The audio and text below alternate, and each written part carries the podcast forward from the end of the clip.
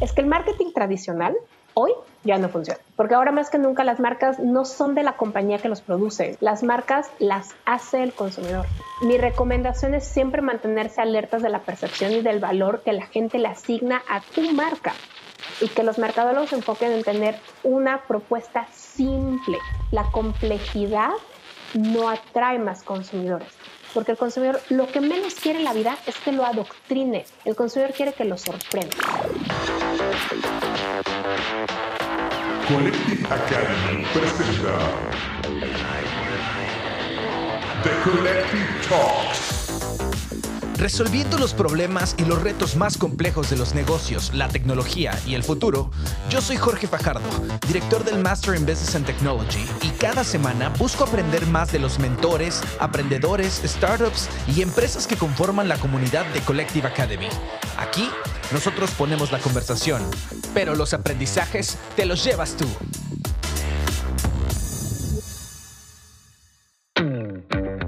Hola, ¿cómo están aprendedoras y aprendedores? Bienvenidos sean a un nuevo episodio de The Collective Talks. La semana pasada platicamos con el productor musical y fundador de Worldwide Records, Toy Selecta. Tuvimos juntos una charla sobre la guerra por atención en Internet, las similitudes que existen entre los artistas independientes y los emprendedores, y sobre todo, cómo generar una comunidad de valor y nunca parar de aprender. La verdad es que fue un episodio lleno de lecciones de vida acompañadas de música, así que te recomiendo escucharlo cuando tengas tiempo. Y si ya lo hiciste y te gustó, ayúdanos a compartirlo. Sin embargo, yo sé que estás aquí porque en este episodio de la temporada vamos a hablar sobre las nuevas tendencias de consumo que nos trajo la pandemia. Y lo haremos nada más y nada menos que con la directora del Departamento de Consumer and Shopper Strategic Planning de Diageo, Aura Díaz Leal. Aura es una mercadóloga de nueva generación y una apasionada de la investigación de mercados y el análisis de las tendencias del consumidor. En su carrera ha trabajado en empresas como PepsiCo, Cadbury y Grupo Bimbo, además de ser consultora en innovación y desarrollo de contenidos para algunas de las agencias más importantes de México. En este episodio, Aura y yo platicamos sobre técnicas para aprender más de tus consumidores. ¿Qué fuentes de consulta gratuitas existen para monitorear tendencias? La relevancia de disciplinas como Behavioral Economics o Design Thinking en el marketing, pero sobre todo, la importancia de encontrar el punto de equilibrio entre lo que la empresa y los consumidores quieren.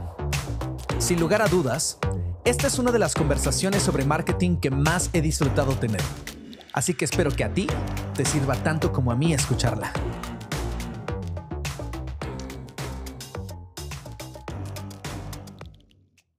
Muchísimas gracias. Ahora pues tengo yo un pasado oscuro, una vida eh, como, como planner también en agencia, entonces sé, sé lo, que, lo que es no, no tener tan claro, que las personas no tengan tan claro qué, qué significa ser un planner. Entonces a mí me gustaría comenzar esta charla con que me contaras ¿Qué significa consumer planning y cómo normalmente le explicas a tu abuelita qué es lo que haces todos los días, no?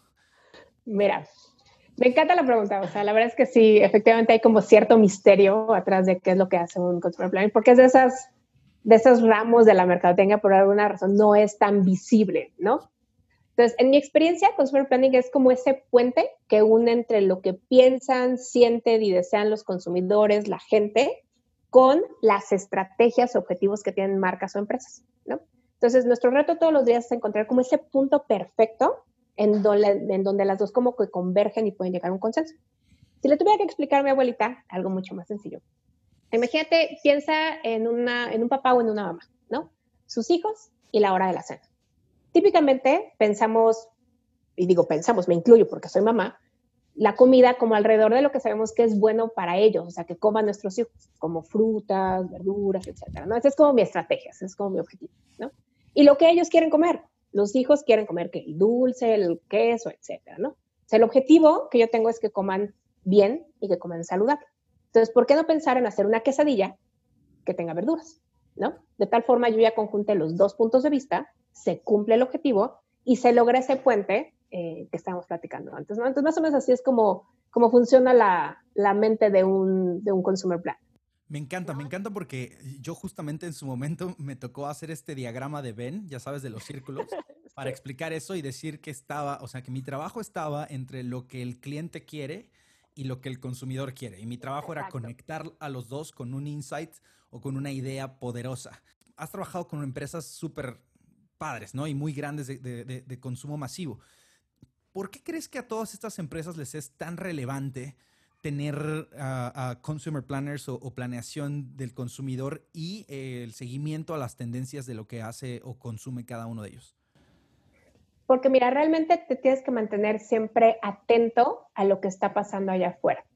la relevancia de un área como Consumer Planning es siempre mantenerte vigente, mantenerte relevante, mantenerte, mantenerte en el loop del dinamismo que implica un, un rol de consumo. ¿Por qué? Porque si no te vuelves obsoleto. Entonces, ¿qué es lo que pasa? Puede ser que las prácticas que hayas tenido hace 10 años o las prácticas que hayas tenido hace 5 años o ahorita con todo el, el tema de, la contingencia sanitaria que estamos viviendo, lo que has vivido hace tres meses no necesariamente vaya a poder aplicar a lo que es ahorita o a lo que viene. Entonces es súper importante para que mantengas vigente y para que todo lo que estás proponiendo desde el lado estratégico o objetivos realmente haya relevancia en la mente del consumidor. Esa es la parte más relevante. ¿no? Pero como no se ve, es un poquito ingrato el, el cuál realmente es el valor del consumer planning, ¿no? Pero muchos por ahí. Voy a, voy a meter un poquito más el dedo en la llaga para, para, para el beneficio de nuestros escuchas. ¿Qué pasa si tú haces mal tu trabajo? O sea, ¿qué pasa con, la, con, con las marcas o con la compañía si tú o tu equipo o el equipo de Consumer Planning no hacen bien su trabajo o fallan? Pues lo que, lo que sucede es que dejas de ser relevante para el consumidor y dejas de ser relevante para un cliente, para tanto el potencial como el actual. ¿Por qué? Porque la gente hoy, hoy más que nunca te puedo decir que es tan volátil, tan volátil en el sentido de tengo tantos estímulos que veo, estoy expuesto a tantas cosas que tengo que ser relevante dentro de todo ese mundo de estímulos que estamos viviendo actualmente, ¿no?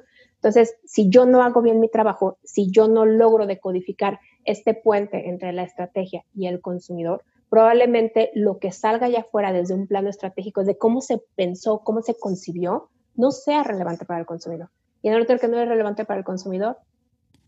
Y las decisiones estratégicas que normalmente se toman desde eh, basadas en, tu trabajo tienen que ver, están relacionadas, y voy a entrar tantito a la compañía en la que trabajas hoy, pero también a, las pasadas, ¿no? Están relacionadas desde en qué punto de venta vamos a estar, eh, qué tipo de activaciones vamos a hacer, qué campaña de marketing hacia qué target va a estar direccionada o no, ¿no? Y que típicamente en la mente de eh, un, tomador de decisión, pues que no vive en este mundo corporativo tan grande, piensa que es algo agnóstico al departamento de ventas o al departamento de finanzas o al departamento de marketing, ¿no? Yo trabajo con toda la compañía y eso me pasa en esta y en las otras compañías que ha pasado, porque un consumer planner o un consumer and shopper planner el nivel de impacto que debe tener entre este puente que platicaba siempre debe ser a cross compañía, como a lo largo de toda la compañía, para que efectivamente no haya una desconexión entre lo que se concibe en estrategia de, consumidor o lo que se pueda concebir en estrategia de, shopper, ¿no? Como se le llama, de, de, la persona que compra el producto. entonces, a lo largo de todas las compañías en las que he estado, mucho es lo que se ha ido aprendiendo de consumer planning, cómo ha ido evolucionando este rol. ¿Por qué? Porque en un inicio se pensaba que estaba solamente pegado o debería estar solamente pegado a marketing y hoy poco a poco nos vamos dando cuenta en las últimas tres o cuatro compañías en las que he estado que entre más pegado esté en el holístico y más esté en el centro del holístico de todas las decisiones de la compañía, es mucho más eficiente el rol de un consumer shopper planning. Hace todo el sentido del mundo porque al final del día incides en la planeación estratégica general de toda la compañía, ¿no? Generando estos portafolios, o sea, los portafolios de producto que tiene cada compañía necesita tener una segmentación y estar dirigidos a, públicos específicos. Y cuando estás justamente en una multinacional de, CPG o, de, productos de consumo inmediatos, manejas portafolios muy grandes. No es como una compañía fintech como las que tenemos en la comunidad, que es un producto, eh, un solo target y estás completamente enfocado, sino que tienes que pues incidir en que no se overlapen, que no haya canibalización entre el consumo de algunas de estas cosas. Que creo que es extremadamente relevante. Ahora, te quería preguntar, ¿Cómo le haces tú entonces para mantenerte en estas tendencias? Quiero, quiero saber cuál es el día a día de un consumer planner eh, eh, en la industria ahorita que estás, que es del, alcohol o en las pasadas, en las cuales pues tienes que estar aprendiendo sobre los consumidores. Totalmente, o sea, y como personas que nos dedicamos a marketing, siempre es importantísimo mantenernos actualizados. No importa dónde trabajas, no importa el tamaño de la compañía, tiene que estar en tu ADN, ¿no? Porque mantenerte informado eh, te va a ayudar muchísimo a poder dar mejores recomendaciones, dar mejores asesorías y todo puede empezar como desde lo básico, o sea, seguir cuentas relacionadas, eh, a la industria, leer blogs, sitios, webs, etcétera. Pero, por ejemplo, un fenómeno que estoy viendo y ahorita mucho a raíz de la crisis sanitaria que estamos viviendo es en los últimos meses muchas empresas, agencias de investigación de mercado, de tendencias, de innovación han puesto como mucha información gratuita disponible que se puede consultar tanto en redes sociales como en sitios web. ¿Por qué? Porque ahorita lo que nos estamos dando cuenta mucho, Jorge, es que no es tanto, esta, esta, esta crisis sanitaria nos está dejando ver que no es tanto la información, lo valioso que sí lo es, pero es qué haces con esa información, cómo, cómo la transformas en algo que realmente te pueda entregar este puente, ¿no? Entonces, por ejemplo, me viene a la cabeza empresas como Kantar y Nielsen, que llevan tres meses entregando información gratuita otras firmas un poquito de menor tamaño, que también llevan unos tres meses entregando información de tendencias e innovación como Bigfoot y BMC. Pensaría en fuentes secundarias, una que me ha sorprendido muchísimo como por la profundidad de sus, de sus artículos es WARC, W-A-R-C, que se me hace bastante buena. Eh, hace algunos meses una gran planner me recomendó una app espectacular que se llama Blinkist, en donde en 15 minutos puedes escuchar o leer extracto como ideas claves de buenos libros que sean de estrategia, de sociología, de marketing, etc. Y créelo, ¿no? Otro tip o recomendación que yo podría darle a cualquiera es que siempre estés atento a los trending topics de Twitter, de Instagram, los challenges que se hacen en diferentes redes sociales, los comentarios que la gente hace en las publicaciones. Todo esto siempre va a, dar, a ayudar a dar un pulso, una fotografía de lo que está siendo relevante para la gente, siempre, de cómo se siente, de cómo se está viviendo, de qué es lo que está pasando por su mente, ¿no? Y ahora que mencionaste esto, me, gustó que dijiste al principio un montón de, pues, eh, instituciones y consultoras que hacen estos análisis. Mm, también es interesante saber, yo no, yo no sabía que ahora en la pandemia estaban soltando, me ha llegado por ahí alguno de Deloitte o alguno ahí de KPMG, que algunos reportes interesantes sobre cambios de, hábitos de consumo, pero siempre existe este mito que las grandes corporaciones tienen acceso a estudios brutales porque pagan millones eh, o miles de, dólares en, a estas consultoras. Pero ¿qué pasa si, si yo no soy esa multinacional enorme? ¿no? Este, la comunidad colectiva Academy está compuesta, sí, de tomadores de decisión de grandes empresas, pero en otro porcentaje yo creo igual de grande en emprendedores y, personas que tienen negocios familiares. Entonces, además de esta bellísima recomendación que nos hiciste al final de, estas herramientas gratuitas como Twitter, Facebook o Instagram y estar al pendiente, ¿qué otras cosas les recomiendas para quienes no tienen ese poderío institucional? Realmente el, mucho las fuentes que te menciono son gratuitas ahorita. ¿Por qué? Porque, insisto, o sea, lo que sucede es, eh, las empresas grandes y las pequeñas de investigación de mercado, sin como calificarlas en tamaño, nos estamos dando cuenta que la información es importante, pero es mucho más que hacemos con ella. Entonces, ahorita hay, en, en términos regulares, definitivamente creo que lo que está disponible, que es el contenido que la gente publica y genera, que es lo que viene en redes sociales, eh, las tendencias de lo que está hablando, eh, artículos este, de época, etcétera. Por ahí viene muchísimo lo que, lo Y hay muchas fuentes, como te digo, que empresas eh, como Bigfoot y como BMC que lo entregan gratuitamente, también podría ser una gran fuente para aquellos que no son multinacionales. Quiero hacer un poquito de, de recapitulación a ¿Cómo se veía tu año 2020 en enero? ¿No? O sea, ¿cómo empezaste este año diciendo vamos por todo este año y estas son las tendencias que estamos viendo y este es el foco? y, cómo fue el cambio cuando, cuando de un día para otro dijeron shut down todas estas cosas y inmediatamente supongo que te llegaron 200 briefs de necesitamos información y necesitamos inteligencia de tu parte? Pues mira, realmente sí ha cambiado muchísimo. Ha cambiado en sentido te puedo dar dos, dos aristas en las que he cambiado. Uno es el nivel de rapidez con las que se están eh, accionando las cosas en pensamiento, al menos en mi caso en pensamiento, y el, si siempre estamos cerca de nuestros consumidores, en cómo estamos en diferentes aristas cerca de nuestros consumidores, ¿no? Porque al final del día esto es una, esto es una época de incertidumbre, porque al final es la pregunta del millón, ¿no? O sea, ¿qué va a pasar con la nueva normalidad? Lo único que te puedo decir es, esta pandemia a mí como planner me está dejando, y cuando me tocó vivir la H1N1, me parece fue el 2010, ¿no? Es que la incertidumbre del futuro cercano es lo único que tenemos cierto. Eh, esto no quiere decir de ninguna forma que la nueva realidad vaya a ser completamente distinta, y, ¿no? Pero pensando en experiencias pasadas, también como haciendo analogía de lo que pasó con la H1N1 e incluso con lo que pasó con, con septiembre 11 en Estados Unidos, la afectación directa al sentimiento de seguridad de la gente es fuerte, ¿no?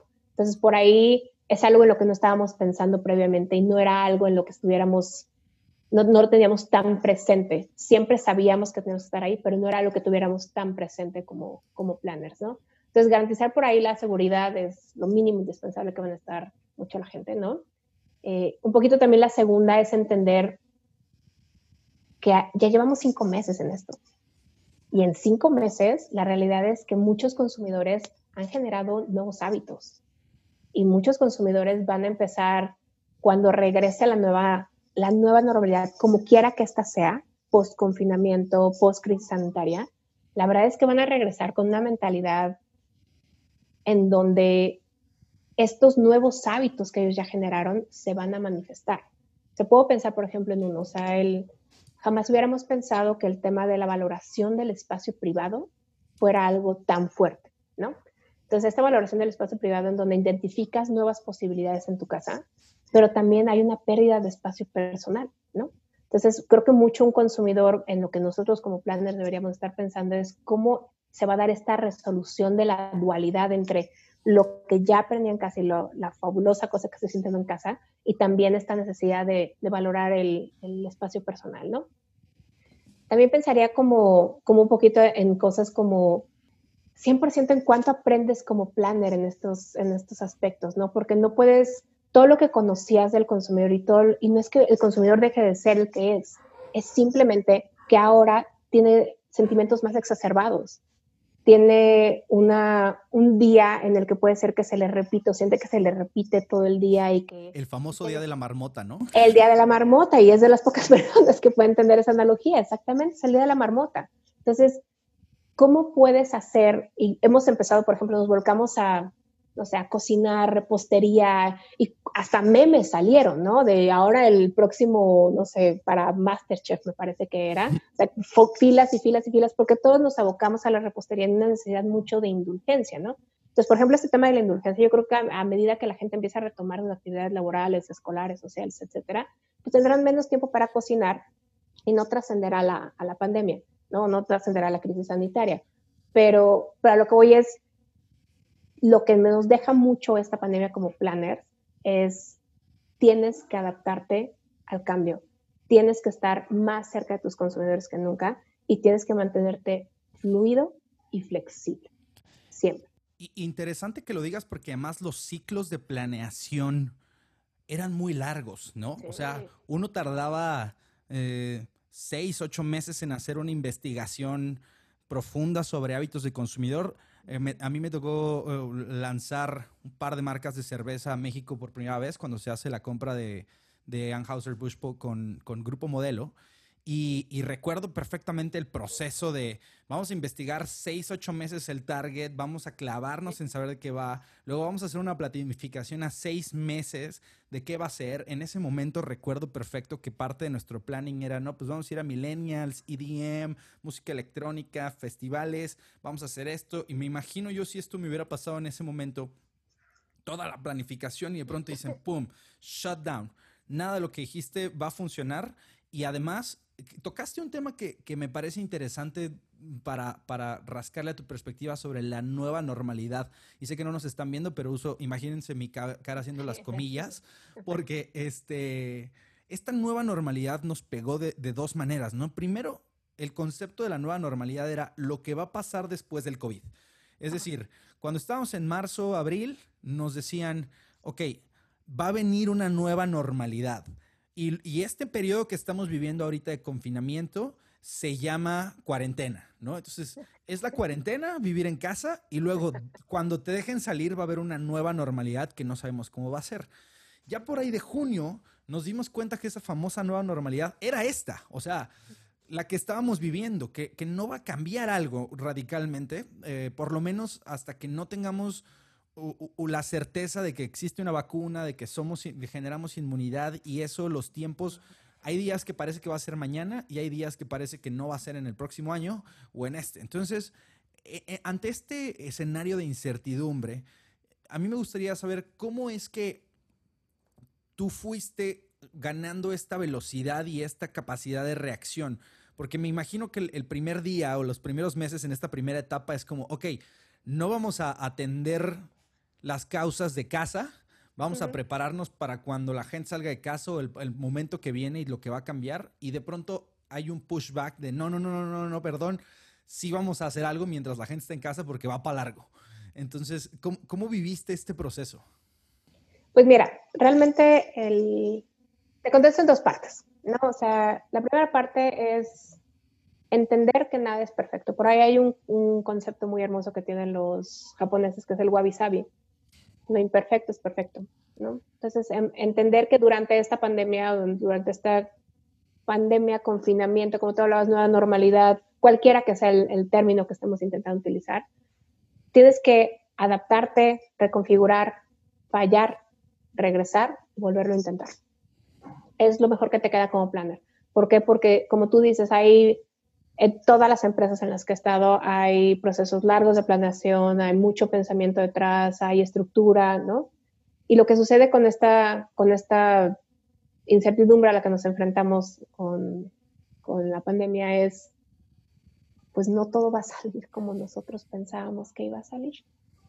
Y entonces aprendes para poder seguir adelante y flexibilizas para poder seguir adelante. Y todos los días como planner aprendo, fallo y me levanto. Es lo mejor que te puedo decir. O sea, tener ese proceso en donde aceptar que las cosas no van a estar perfectas, porque como tú decías, y ahí es la segunda parte de mi respuesta. Entonces, si hay como de tienes dos tipos de consumo dentro, fuera de casa, es, es la pregunta que he escuchado en muchísimos podcasts, en muchis, o sea, ¿qué va a pasar con todo esto? Y la verdad es que siempre va a haber un poquito de las dos. O sea, porque ahorita, por ejemplo, mientras estamos ahorita en confinamiento, estamos mucho oscilando con nuestra necesidad de conectar, de soltarlo todo, de cuidarnos, de apapacharnos, de estar bien. O sea, estamos sintiendo emociones contrastantes todo el tiempo.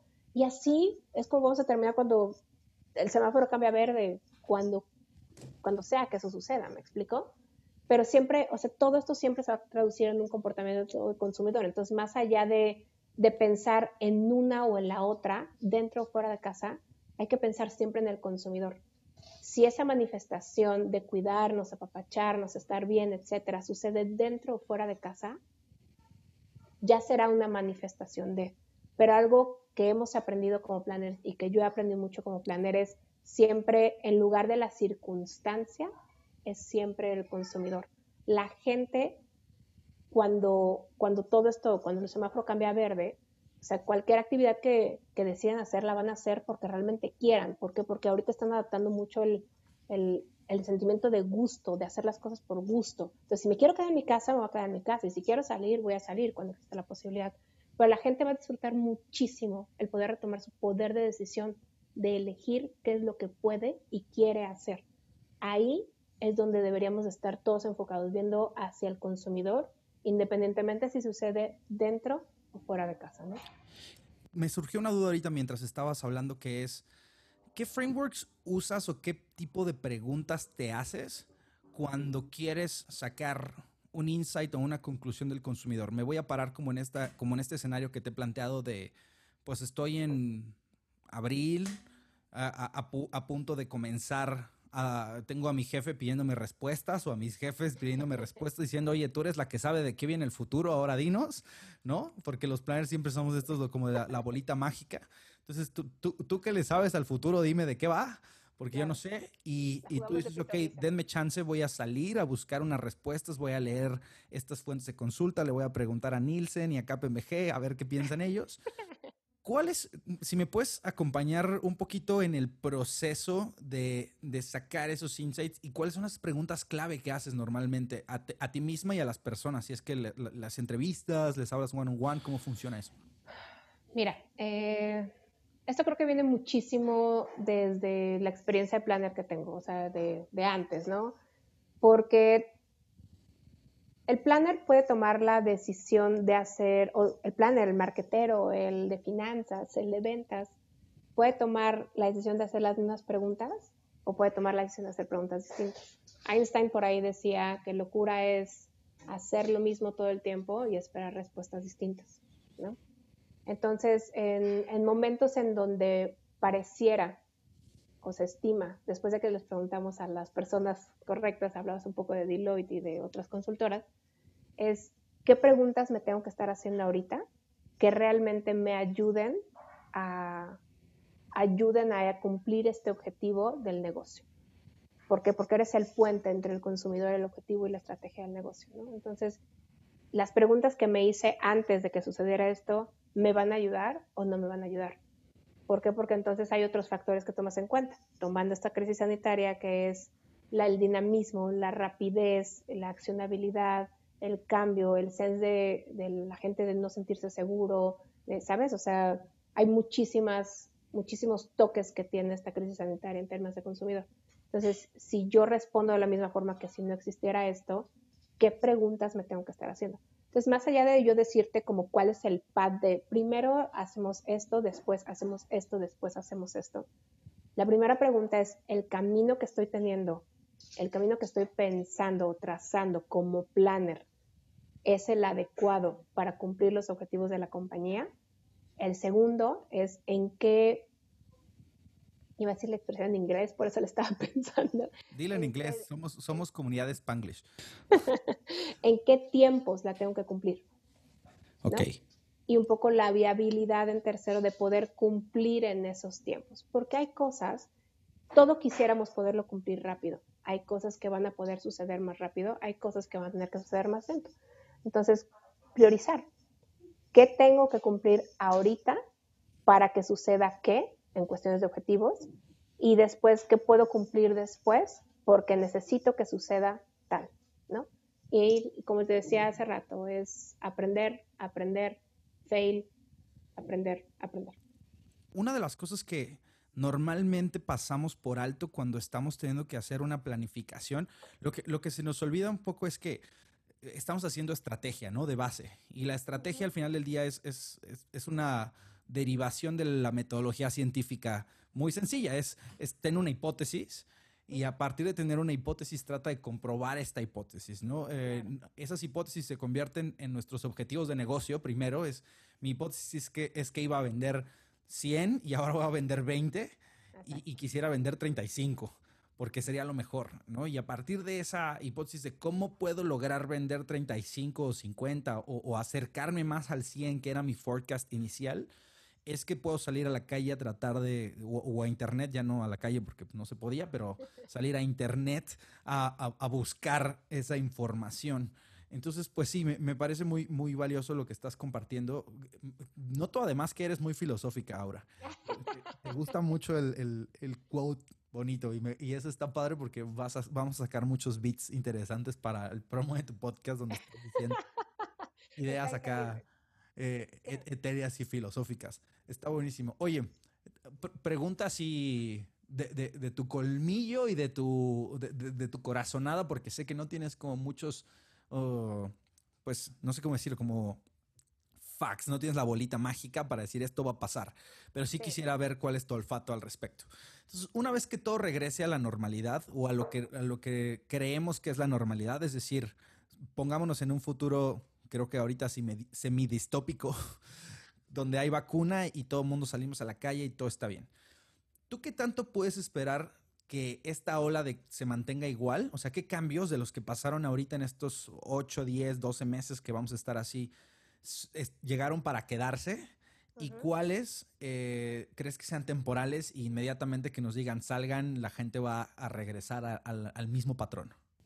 Un poquito lo que ya lo que te platicaba antes. O sea, la verdad es que donde después de crisis que tocan como temas eh, sanitarios, que tocan temas sociales, que toman, tocan más aristas que no solamente el tema de salud, como fue 9-11, por ejemplo, siempre el tema de seguridad eh, garantizar la seguridad mínima en donde quiera, lo mínimo indispensable en donde quiera que esté, va a ser de las cosas que va a trascender la crisis sanitaria, ya sea el confinamiento, la vacuna, o sea, como todas esas etapas que estabas comentando antes, ¿no?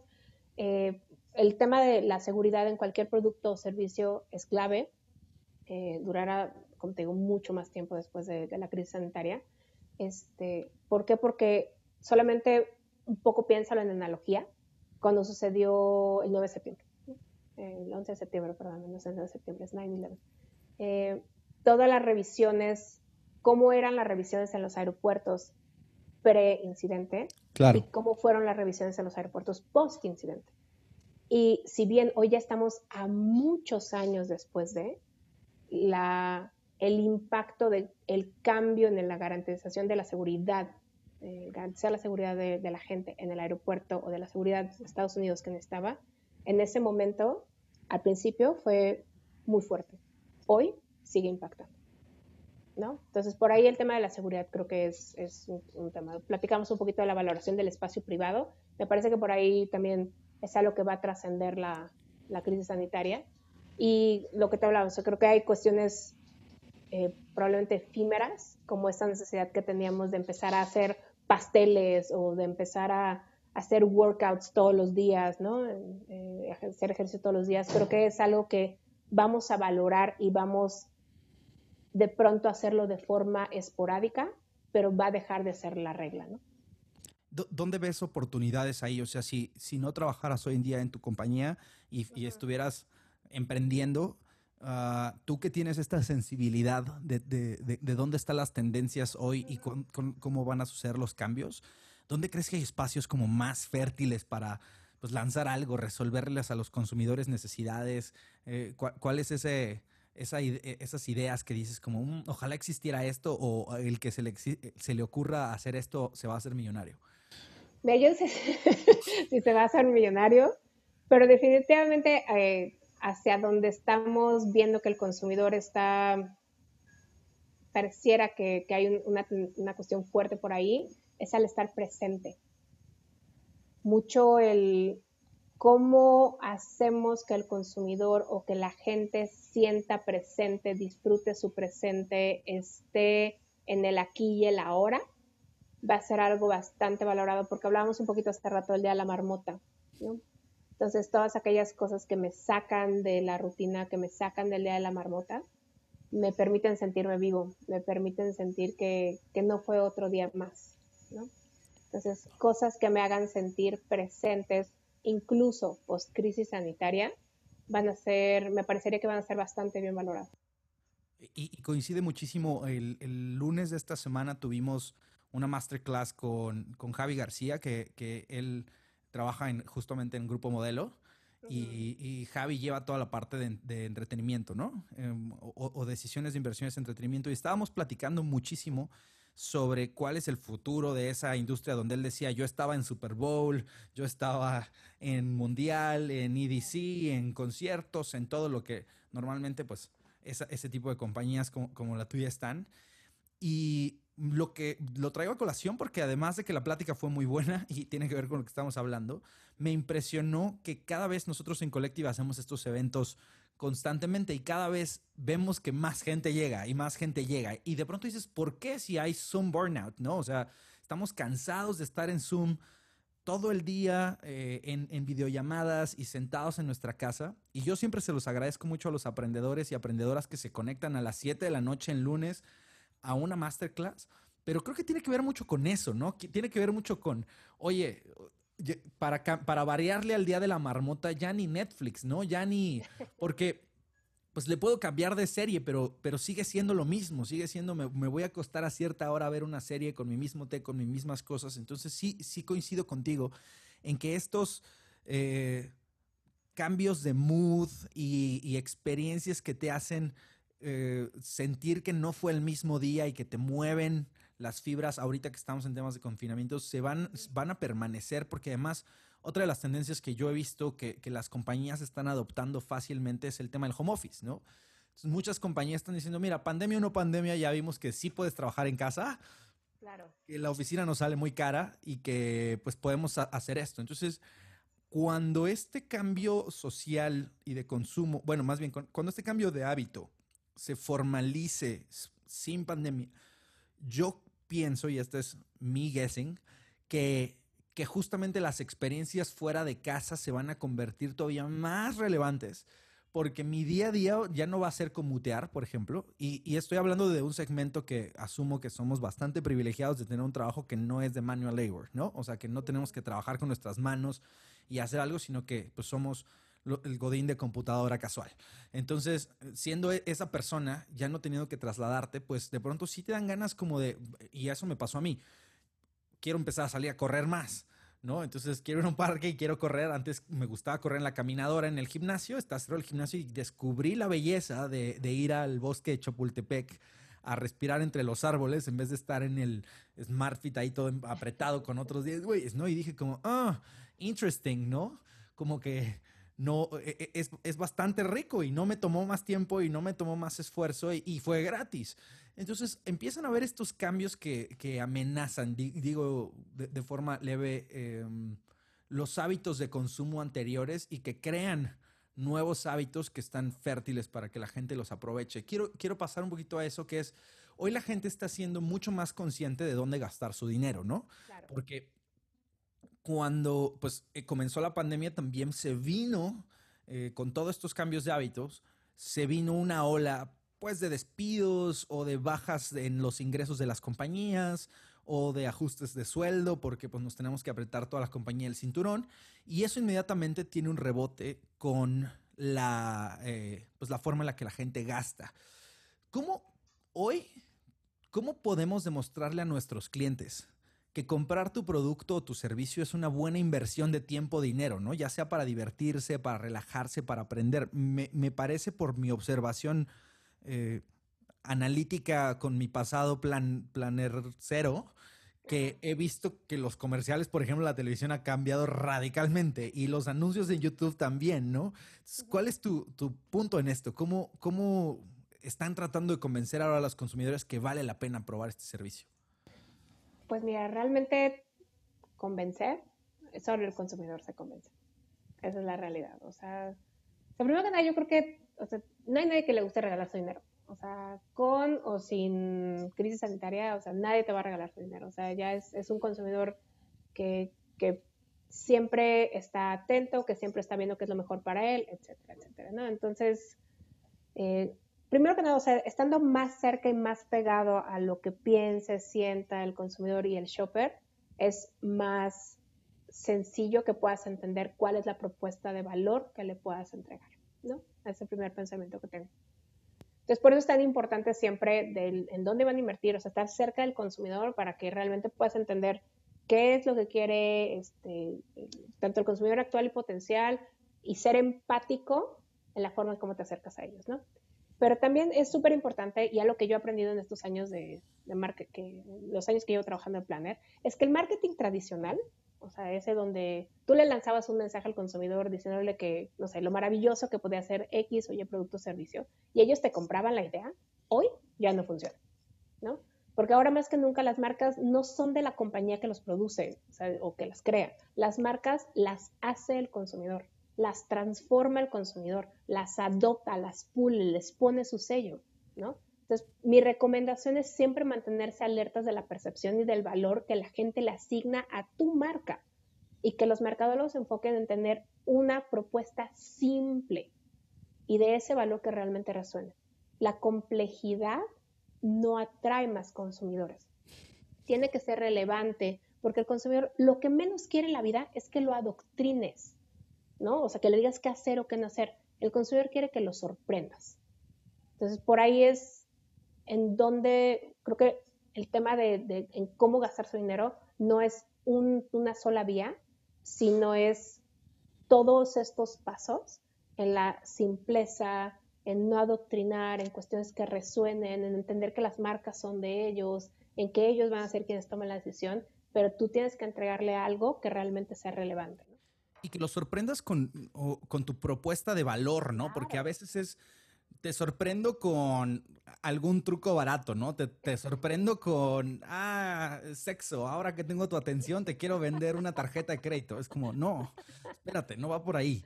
Y me encantó lo que dijiste de la simplicidad, porque yo, todo lo que dices lo, lo, traspolo un poquito hacia lo que veo en el día a día entre aprendedores y mentores de Collective, sobre todo el lado de emprendimiento o tomadores de decisión de otras compañías, donde siempre, siempre, siempre es, quiero comunicar esto y esto y también esto y también el precio y también el beneficio y también dónde está disponible y también el... A ver, vamos por partes, ¿no? Primero, la toma de decisión de un consumidor hoy en día no es lineal, es como un proceso de ligue. 100%, o sea, no puedes entrar a un bar, seleccionar al primer chico o chica que te traiga y decirle, vámonos a mi casa, ¿no? O cásate conmigo tienes que, ir por un proceso, aunque sea un tiempo corto el que tengas, ¿no? Aunque sea una decisión de impulso, de todas maneras se tiene que construir un, un un círculo de confianza mínimo.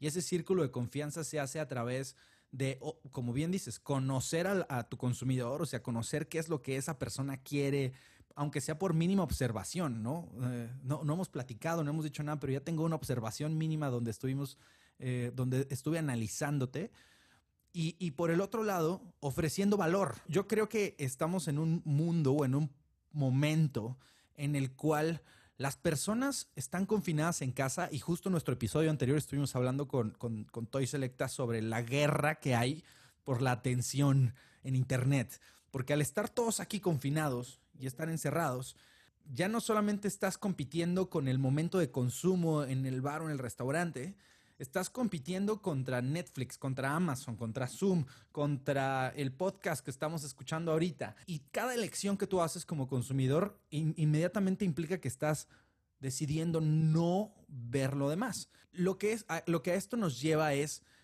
cada acción que ha tomado una marca en la pandemia también va a marcar su posicionamiento futuro.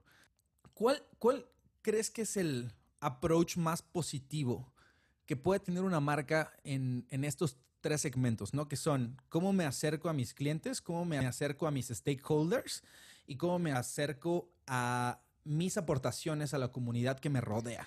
Mira, yo creo ahí, siempre respondiéndose, ¿qué puedo aportar yo que le haga ganar al consumidor, al stakeholder, a grupos de interés y a la comunidad siempre buscando ser coherente con tu propósito y tu identidad de marca o de compañía y lo que planeas hacer. El famoso walk the talk, como dirían los norteamericanos, ¿no? Sí. A lo largo de los años que, llevo trabajando, la verdad es que he visto marcas que en épocas de crisis han intentado sumarse a la conversación, a cualquier conversación, ¿no?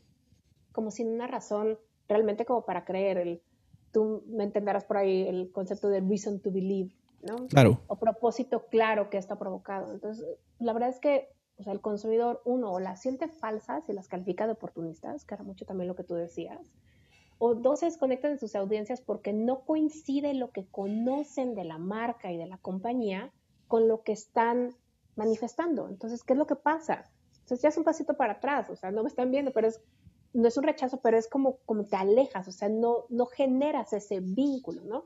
Entonces, si tu marca tiene algo que apoyar o que sumar y hace sentido con tu propósito, adelante. Si le estás haciendo ganar algo al consumidor, acuérdense, ganar.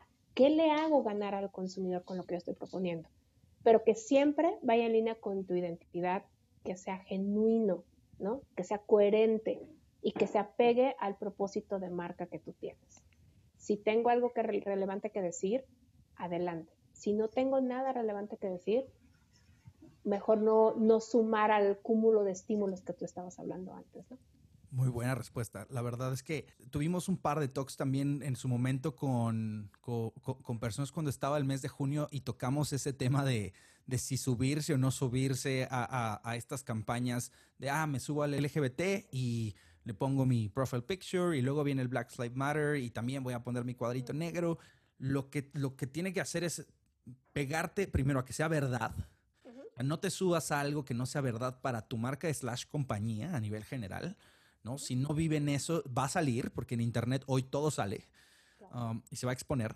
Y por el otro lado, em, decía que sea verdad y que sea afín al core de tu marca, ¿no? Y esto lo entendemos probablemente tú y yo muy bien. Tú decías ahorita el reason to believe porque hemos visto 800 cuadros diferentes del BBB y del BBA y cada compañía tiene su forma de poner los, los atributos intrínsecos de su marca, pero simplificándolo para aquellas personas que tienen una panadería, una barbería, que, difícilmente han hecho ese trabajo, al final del día yo sí les recomiendo que vayan a este tema de primeros principios, ¿no?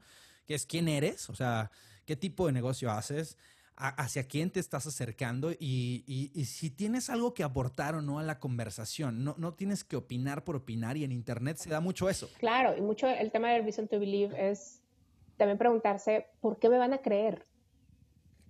¿por qué van a creer lo que estoy diciendo? ¿Por qué va a ser relevante que yo les diga eso, no? Entonces, sí, mucho por ahí. Increíble. Pues ya, estoy a punto de cerrar. Me gustaría cerrar un poquito con, esta pregunta que, probablemente es ah, complicada, pero sé que debes de tener una respuesta muy buena porque ha sido tu trabajo los últimos tres meses, pero, cuatro. Pero a partir de todos estos insights que has sacado del mercado, um, ¿Cómo se ve el futuro para tu compañía ahora sí? O sea, estamos hablando de Diallo y estamos hablando de una compañía que vende bebidas alcohólicas. Como lo dijimos al principio de este episodio, la situación para ustedes cambió por completo. Entonces, quisiera saber en qué porcentaje ustedes están pensando enfocarse más en los momentos de consumo adentro de la casa y en qué momento también están empezando a decir, eh, vamos a, regresar a los momentos de consumo en exterior. ¿Cómo están balanceando eso hacia el futuro? Pues mira, como sabes, Diario es una empresa pública. Entonces, cotizamos en bolsa, entonces no puedo hablar mucho de lo que viene en futuro como en apego a las políticas que tenemos, ¿no? Pero lo que sí te puedo decir es que estaremos en donde estén nuestros consumidores disfrutando nuestras marcas. Y siempre acompañando sus celebraciones, ya sea en mundo virtual o en mundo físico, donde sea. Además, vamos a seguir muy cerca de ellos y con la flexibilidad necesaria para poder responder y adaptarnos a los escenarios que se presenten a lo largo de lo que queda del año y más allá como lo hemos hecho hasta hoy. Y, es increíble porque te voy a decir mi, mi experiencia personal. ¿eh? La pandemia ha sido un momento súper complicado para todos. Y por ahí dicen que está bien no estar bien. He visto colaboradores y colegas que han pasado momentos difíciles. Eh, todos lo hemos vivido. Tú tocaste una palabra hace ratito que era indulgencia, que también es una palabra muy planner y muy marketera porque la, la he vivido en muchas compañías como tú. Eh, de este momento de indulgencia, pero es un motor importante del ser humano porque nos recuerda que estamos vivos. Es ese, ese es lo que te saca del día de la marmota. Y definitivamente para mí ha sido un cambio muy interesante, por ejemplo, dejar de consumir cosas que son más ready to drink y empezar a ponerle más foco a la preparación de mis bebidas, por ejemplo, ¿no? Entonces, si hay días en los cuales estoy en casa y digo, oye, se me antojó, pues Tal eh, yo, por ejemplo, me gusta mucho tomar old fashion y siempre iba a un bar a tomarme old fashion, pero pues ahora es apréndete a hacer tu old fashion y, y consigue los ingredientes y ve a tal súper para hacerlos. Y es un proceso como muy rico. La coctelería dentro de casa, creo que hay personas que la, hemos descubierto um, e-, en este tiempo, reuniones que empiezan a suceder ahora que ya estamos en unos semáforos naranja rojo todavía, ahí extraño, pero empiezan a suceder reuniones de casa y que empiezas a, tratar de compartir estos momentos de indulgencia y cuando esté fuera, pues probablemente también eso va a cambiar para mí y me encantó todos los, los insights que nos diste sobre cómo jalar más información sobre los consumidores y qué poner primero, qué priorizar antes de llegar a, a, la textura de la ejecución, sino enfocarnos muchísimo en la planeación. Ahora, gracias por la plática. Me encantó platicar contigo y creo que pues nos sacamos muchos aprendizajes. La verdad, gustazo, ¿eh? la verdad me encantó poder charlar todo esto. Yo me podría quedar platicando una hora más, pero de repente también tenemos que, entregar a otras prioridades, ¿no? Pero cuando quieran, con mucho gusto, de regreso. Buenísimo, pues antes de, de cerrar por completo, quiero hacerte unas preguntas así como flash en términos de de ti y de cómo has crecido como profesional y como tu desarrollo. Entonces, fuentes de consulta que más te gusten. Cuando, cuando las mañanas te despiertas, ¿qué libros, qué podcasts, qué, links consumes?